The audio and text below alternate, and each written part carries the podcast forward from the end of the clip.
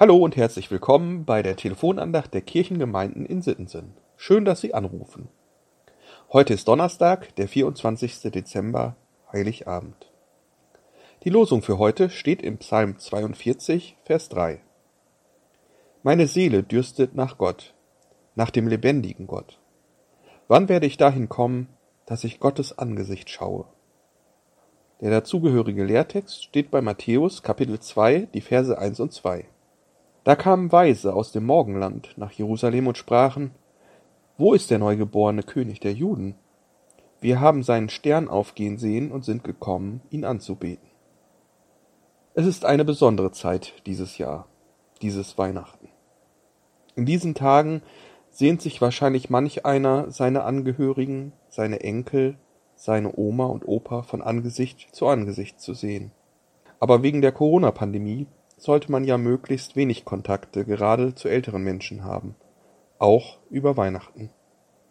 Die Sehnsucht ist groß nach Normalität, nach einer Umarmung, nach Nähe. Daher können wir dieses Dürsten, von dem der Psalm spricht, vielleicht ein bisschen nachvollziehen. Hier sehnt sich jemand so sehr nach Gottes Nähe, dass es ihm vorkommt, als würde er verdursten. Mich dürstet. Es ist wie eine Sehnsucht nach Vollendung, eine Suche nach dem Zentrum aller Dinge. Und der lebendige Gott wird erwähnt.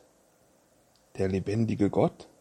Da macht es doch sofort Klick bei dem aufmerksamen Bibelleser. Das erinnert uns doch an was. Im Neuen Testament lesen wir, dass Gott in Jesus Mensch wurde. Dort steht, dass Gottes Wort Fleisch wurde, dass es lebendig wurde. Ist es das, wonach sich der alttestamentliche Psalmbeter sehnt? Der lebendige, der Mensch gewordene Gott?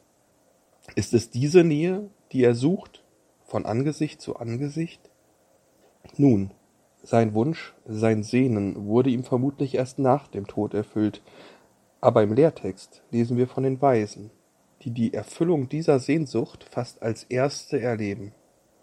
Die Weisen bekommen die Chance, die dem Psalmbeter im Leben verwehrt bleibt, den lebendigen Gott von Angesicht zu Angesicht zu sehen.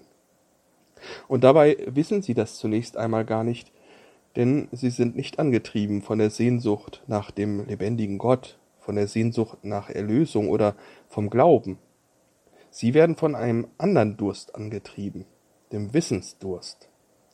Sie sind Weise, man könnte auch sagen Wissenschaftler.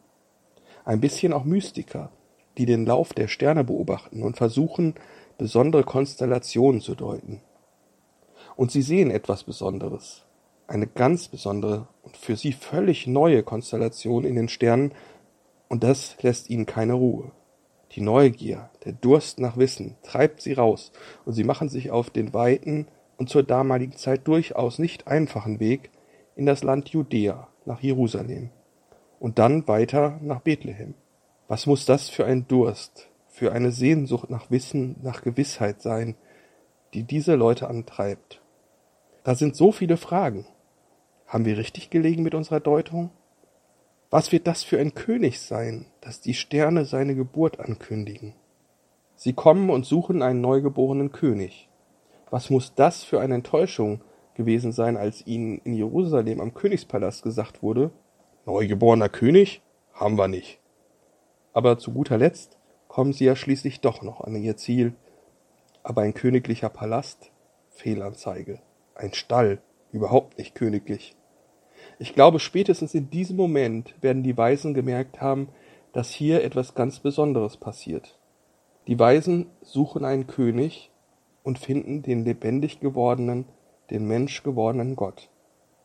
So klein, so verletzlich, in so ärmlichen Verhältnissen und doch so besonders, dass sie vor ihm niederknien, ihn anbeten und reichlich beschenken. Sie spüren, wir sind jetzt Teil von etwas ganz Besonderem. Und das sind sie tatsächlich bis heute. Ich kann heute aufgrund dieser Geschichte nur staunen. Gott erfüllt die menschliche Sehnsucht nach seiner Nähe.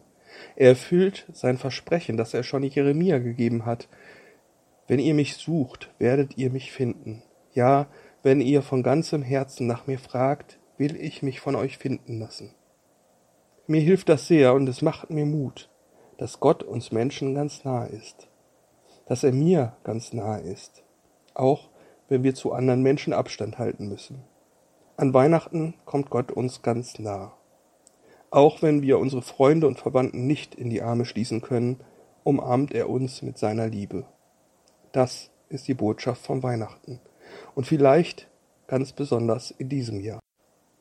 In diesem Sinne wünsche ich Ihnen ein frohes und gesegnetes Weihnachtsfest und lassen Sie sich von Gottes Liebe umarmen.